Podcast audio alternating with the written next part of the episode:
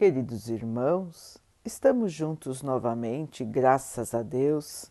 Vamos continuar buscando a nossa melhoria, estudando as mensagens de Jesus, usando o livro Palavras de Vida Eterna, de Emmanuel, com psicografia de Chico Xavier.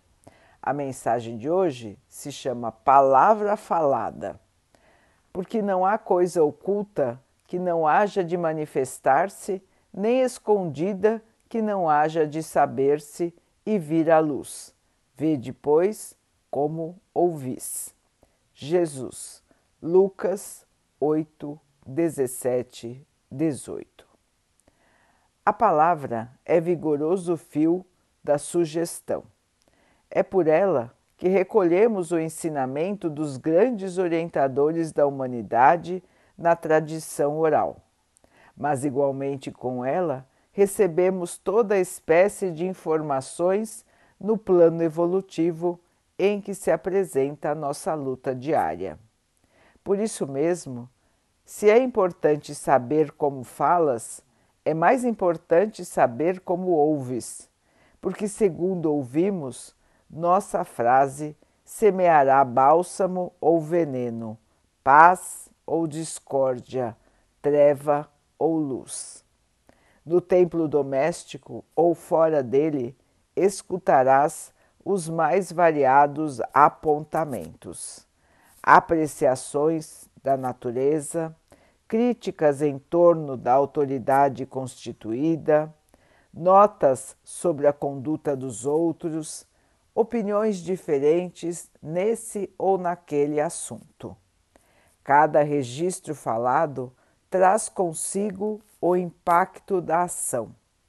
Contudo, a reação mora em ti mesmo, solucionando os problemas ou agravando-lhes a estrutura. Por tua resposta, o bem se converterá na lição ou na alegria dos que te comungam a experiência, ou o mal se transformará no açoite ou no sofrimento daqueles que te acompanham. Saibamos assim lubrificar as engrenagens da audição com o óleo do amor puro, a fim de que a nossa língua traduza o idioma da compreensão e da paciência, do otimismo e da caridade, porque nem sempre o nosso julgamento é o julgamento da lei divina e conforme afirmou o Cristo de Deus, não há objetivo oculto, oculto ou atividade passageiramente escondida que não hajam de vir à luz. Meus irmãos, como ouvir? Nós muitas vezes não pensamos nisso às vezes até, às vezes até, nós pensamos em como falar, mas poucas vezes nós pensamos em como ouvir. E como nos diz Emmanuel, repetindo a fala do nosso Mestre Jesus, a maneira como ouvimos determinará como iremos responder àquilo que ouvimos. Assim como nossa fala tem que ser recheada de amor, a nossa audição também precisa ser lubrificada com o amor. Nós precisamos compreender aquilo que ouvimos, irmãos, sempre olhando, sempre buscando o lado positivo. Não vamos nos deixar levar por nenhuma carga de negatividade que venhamos a receber. Não vamos nos deixar levar pelo comportamento agressivo dos outros, pelas provocações que possamos vir a receber. E não vamos distorcer aquilo que os outros dizem. Não vamos querer que os outros falem exatamente aquilo que nós queremos ouvir. E sim vamos aceitar aquilo que é falado e tirar de tudo o melhor. Tirar a essência do bem e esquecer o mal.